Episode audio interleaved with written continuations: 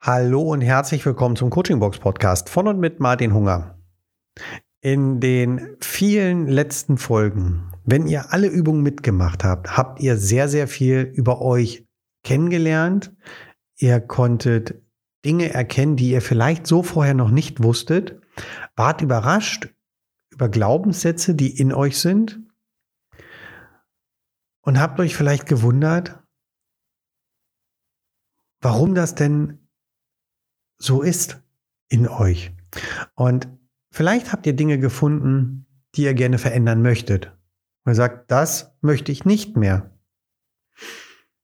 Und um diese Veränderung zu erreichen, bedarf es natürlich auch einer, ja, einer Strategie und eines Plans.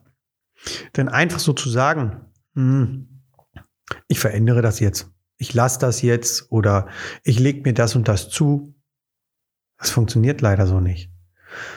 Und hier ist es halt der Punkt, dass wir die Hindernisse, die uns selbst einschränken, erkennen müssen und dass wir diese Hindernisse dann aus dem Weg räumen, wenn wir eine Veränderung möchten.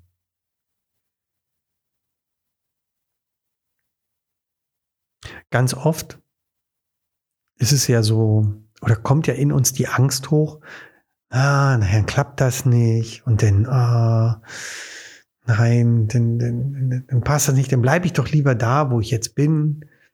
Ja. Oder auch schön, ich nehme doch lieber den Spatz in der Hand als die Taube auf dem Dach. Hm. Dazu hatte ich gestern, ich gestehe, ich schaue ab und zu mal Bares für Rares in der Mediathek und auch gestern habe ich Bares für Rares geschaut und da war ein Verkäufer, der hatte ein Keramikteil auf dem Flohmarkt gekauft für 30 Euro hm? und hat das zu Bares für Rares gebracht. Und der Experte hat ihm gesagt, Mensch, das Ding, das ist schon, ach, was weiß ich, über 200 Jahre alt und das hat einen Wert von 800 bis 1000 Euro. Da war er natürlich super happy, freute sich dann auf die Händler. Dann geht er dann zu den Händlern, stellt das Ding davor und die Händler kaufen sowas im Regelfall auch ja, für einen angenehmen Preis. So, jetzt war den Händlern das allerdings, ähm, naja, der Zustand hat den Händlern halt nicht mehr so gefallen. Also haben die Händler maximal, das Höchstgebot war 250 Euro. Also wenn ich jetzt mal vom Maximalpreis ausgehe, 1000 Euro, ein Viertel davon. Und da sagte der Verkäufer doch tatsächlich, ja, das macht er, denn er nimmt lieber den Spatz in die Hand als die Taube auf dem Dach. Was ist das denn? Er hatte Angst vor Misserfolg.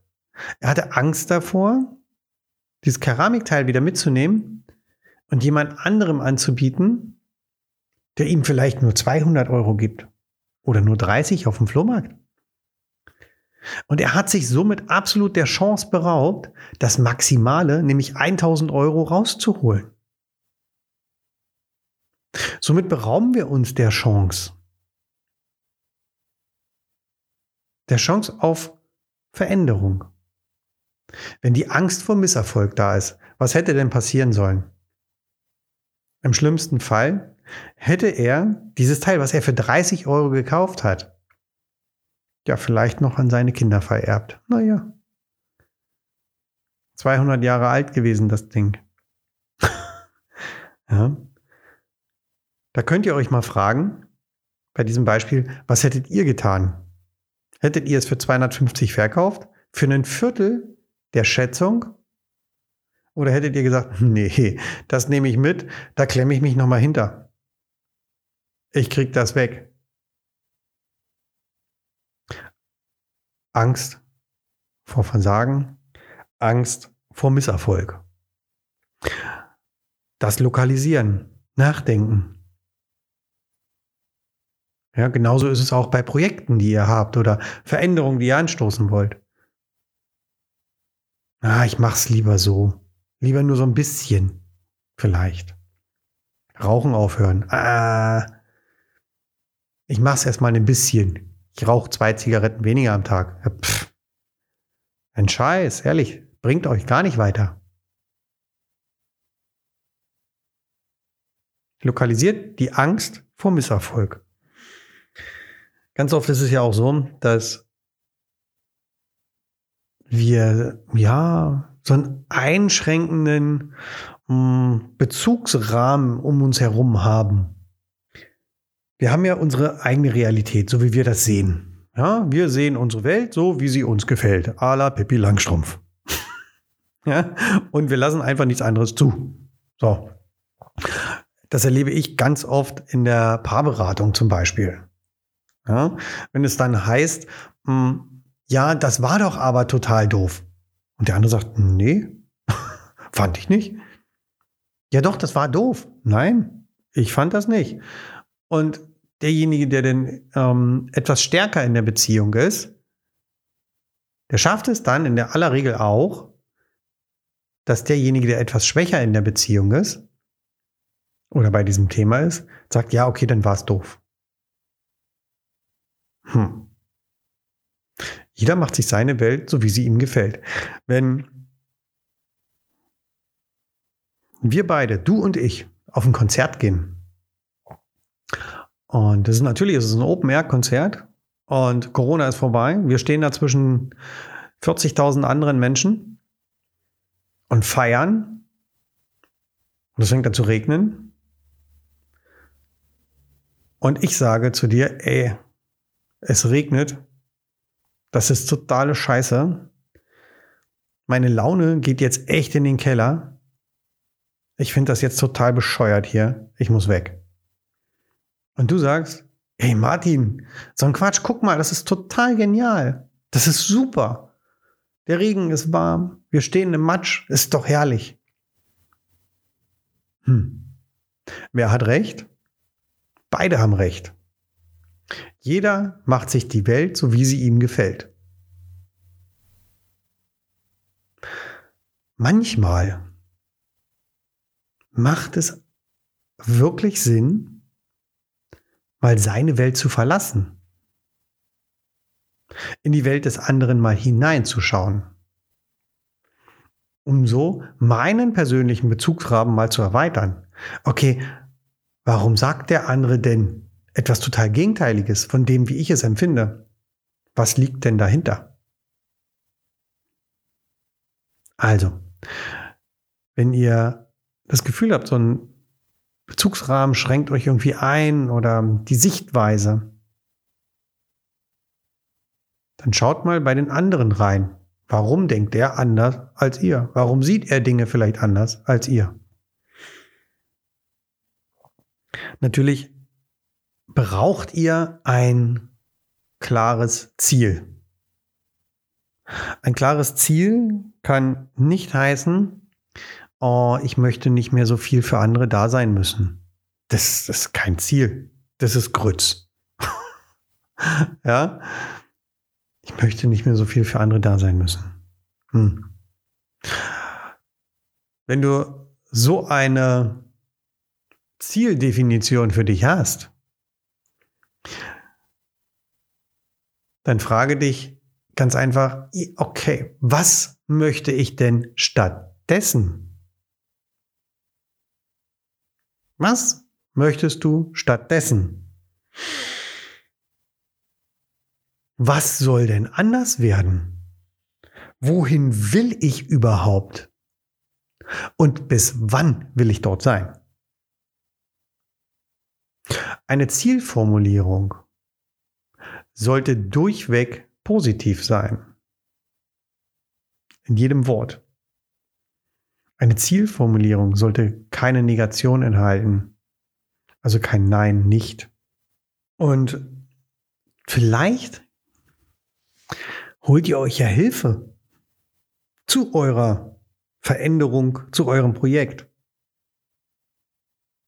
Wenn ich das sage, dann höre ich schon einige, vor allen Dingen einige, wo ich weiß, dass die diesen Podcast hören, ähm, die dann sagen, ja, nein, Martin, das geht nicht. okay, warum geht das nicht? Naja, hm, das schaffe ich schon alles alleine. Und außerdem, mein Projekt, das muss doch erstmal geklappt haben, dass ich es vorstellen kann. Da kann ich nur sagen, hä? Das ist Quatsch. Nutzt die Chancen, die ihr habt. Nutzt die Kontakte, die ihr habt. Fragt nach. Natürlich, wenn ihr ein Projekt habt, ob ihr es unbedingt jedem erzählen müsst, hm, da sage ich natürlich auch, überlegt es euch, wem ihr was erzählt. Aber erzählt es Menschen.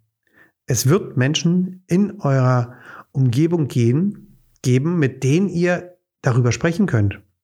Und wiederum diese Menschen haben vielleicht eine ganz andere Sichtweise oder Möglichkeiten und sagen, du Mensch, da kenne ich jemanden. Was hältst du davon, wenn ich dem das mal erzähle? Vielleicht kann der dir helfen. Vielleicht kann der dich unterstützen oder nur einen Tipp geben. Beraubt euch also auch hier nicht der Chance auf Hilfe. Überlege genau, wem du vertraust, das ja und überlege, mit wem du das denn besprechen möchtest, teilen möchtest. Aber tu es und behalte es nicht für dich und glaube, ah, das mache ich allein und ich, wenn ich es denn geschafft habe, dann erzähle ich es. Das Bullshit. Als letzten Punkt hier in dem Podcast möchte ich euch noch sagen, ganz oft kommt die Ausrede im Coaching bei mir, ja, es gibt keine Gelegenheiten dazu. Ich kann das irgendwie nicht testen oder nicht ausprobieren, weil ich frühs immer aufstehen muss und abends ins Bett gehen muss. weil ich gegen Mittag Hunger bekomme. Also das sind jetzt natürlich, ne? Aber so kommen mir diese Ausreden vor. Ich kann nicht, weil der Tag hat nur 24 Stunden. Ja, der, die 24 Stunden, die haben wir alle. Die habe ich als Martin Hunger, die hast du als du. Die hat auch jemand wie Bill Gates. Die 24 Stunden hat jemand wie Angela Merkel. Wir haben alle die 24 Stunden. Durch die Bank weg. Das ist so ziemlich mit das Einzigste, was wirklich gerecht verteilt ist. Und zwar hat davon jeder gleich viel Zeit am Tag. Jeder hat am Tag 24 Stunden. Jetzt ist ja nur die Frage, wie teilst du dir das ein? Und mach die Augen auf und nimm Gelegenheiten wahr. Und schau nicht nur nach unten auf deine Füße oder aufs Handy. Denn dann kannst du keine Gelegenheiten wahrnehmen. Ja? Wo du mit jemandem ins Gespräch kommst. Das muss nicht mal irgendwie auf einmal der Glückstreffer sein, dass du jemanden auf der Straße triffst, der dir sympathisch ist und der sagt, Mensch, weißt du was, du bist mir so sympathisch, komm, wir gehen einen Kaffee trinken und du stellst fest, das ist derjenige, der deine Idee finanziert oder sonst irgendwas. Nein, unterhalte dich mit den Leuten um dich herum. Beraube dich nicht der Möglichkeit, Erfahrungen zu machen mit deiner Veränderung, mit deinem Projekt. Mach es. Du kannst, wenn du über dein Projekt sprichst, zum Beispiel, ja, also wenn du nicht sagst, du schaffst es schon allein, ja, sondern wenn du darüber sprichst, dann schaffst du dir automatisch Gelegenheiten für Unterstützung. Und du schaffst dir automatisch Gelegenheiten, um mit deinem Projekt Erfahrung zu sammeln.